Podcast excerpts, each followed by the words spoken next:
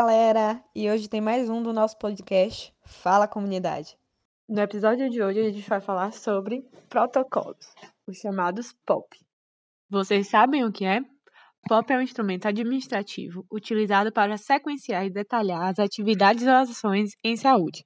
Essa ferramenta respalda os profissionais legalmente, assegurando que todos sigam as mesmas técnicas para a realização de um determinado procedimento.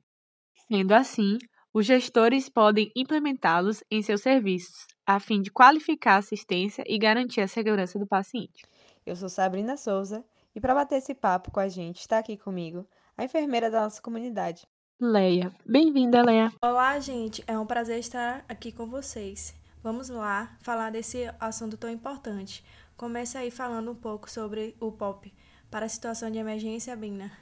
Em emergência, nós temos o exemplo do protocolo START é um protocolo de triagem, ou seja, uma triagem simples e tratamento rápido, que foi pensado para uma rápida avaliação em incidentes com múltiplas vítimas, que categoriza em quatro categorias de cores que informam o nível de urgência necessária de atendimento. E quais são as cores? Como categorizamos as vítimas?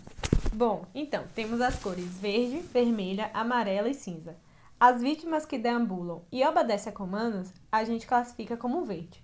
Já os pacientes que necessitam de atendimento imediato, esses são os vermelhos. E aqueles que necessitam de atendimento rápido, mas ainda pode aguardar, classificamos como amarelo. Já as vítimas que não respiram, mesmo após o reposicionamento das vias aéreas, ou aqueles que já encontram em óbito, a gente classifica como cinza. Este não recebe tratamento. Ah, entendi. Então eu imagino que para essa classificação os profissionais devem usar alguns critérios específicos, como a capacidade de andar, avaliação da respiração, circulação e nível de consciência, não é isso?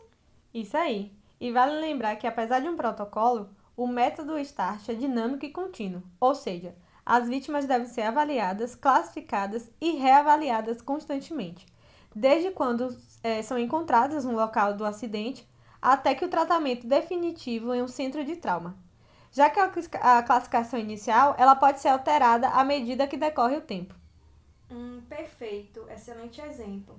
De fato, a implementação dos protocolos tende a padronizar os cuidados para determinadas situações. É isso, gente. Obrigada a vocês também que nos ouviram até aqui. E até o próximo podcast. Abraços! Esse podcast é uma produção das estudantes de enfermagem da UFRB, Maquilane Barreto, Paulo José Matos, Rosilé Argolo, Sabrina Souza e Yasmin Magalhães.